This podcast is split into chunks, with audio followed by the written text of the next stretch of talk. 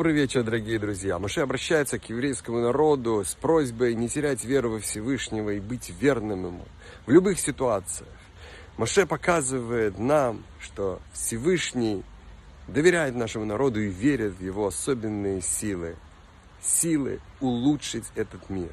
И точно так же, как ядерная энергия показывает нам, что внутри мелких частиц заложена огромная, колоссальная энергия, точно так же и у нас, несмотря на все невзгоды, которые встречались в истории нашего народа и на угрозу ассимиляции, смешивания с другими народами, у нас есть неимоверная сила выстоять во всех испытаниях и принести в этот мир свет и улучшить его.